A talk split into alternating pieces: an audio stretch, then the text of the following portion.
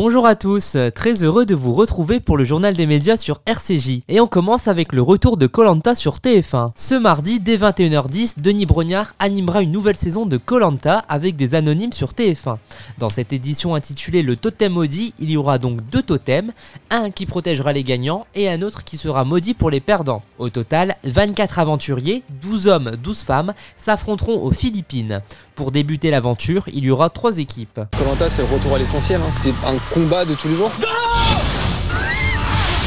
Pas de mieux comme défi que Colanta pour voir où sont ses limites. Faire Colanta, c'est une fois dans une vie.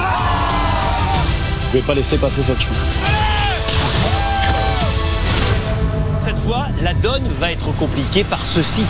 Vous allez subir la malédiction du totem maudit à tout moment, il se passe des trucs dedans. En face de Colanta, France 2 proposera nos terres inconnues. Dans ce nouveau numéro, Raphaël de Casabianca emmène la chanteuse Barbara Pravi en Corse.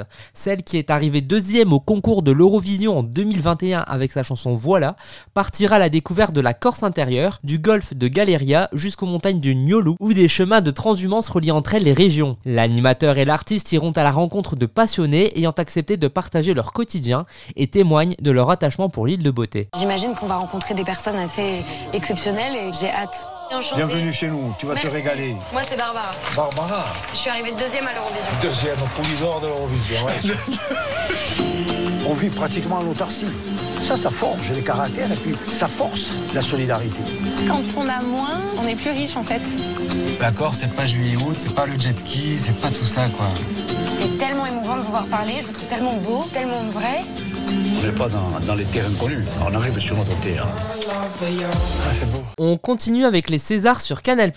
Vendredi soir, Canal+, retransmettra en direct et en clair la 47e cérémonie des Césars. Antoine Decaune sera le maître de cérémonie pour la dixième fois. La soirée sera présidée par la réalisatrice Danielle Thompson. Les Césars récompenseront le meilleur du cinéma français en 2021. Alors parmi les films marquants de l'année Illusion perdue, Bac Nord ou encore Aline 2 et avec Valérie Lemercier qui a obtenu 10 nominations. Pour cette nouvelle édition, deux nouvelles récompenses sont introduites, le César des meilleurs effets visuels et le César du meilleur court métrage documentaire. On termine avec la fin de Plus belle la vie sur France 3.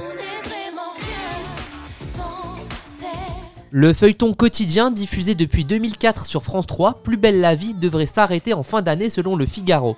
La série compte en 17 ans près de 4500 épisodes. Cet arrêt fait suite à une chute d'audience du soap opéra depuis quelques mois. A noter que la concurrence est accrue dans le genre avec Un si grand soleil diffusé à 20h45 sur France 2 ou encore Ici tout commence et Demain nous appartient programmé en Access Prime Time sur TF1. L'information n'a pas été officiellement confirmée par la production. Le Mistral a donc un infime espoir d'être sauvé. Merci de nous avoir écouté et à très bientôt pour une nouvelle chronique média sur RCJ.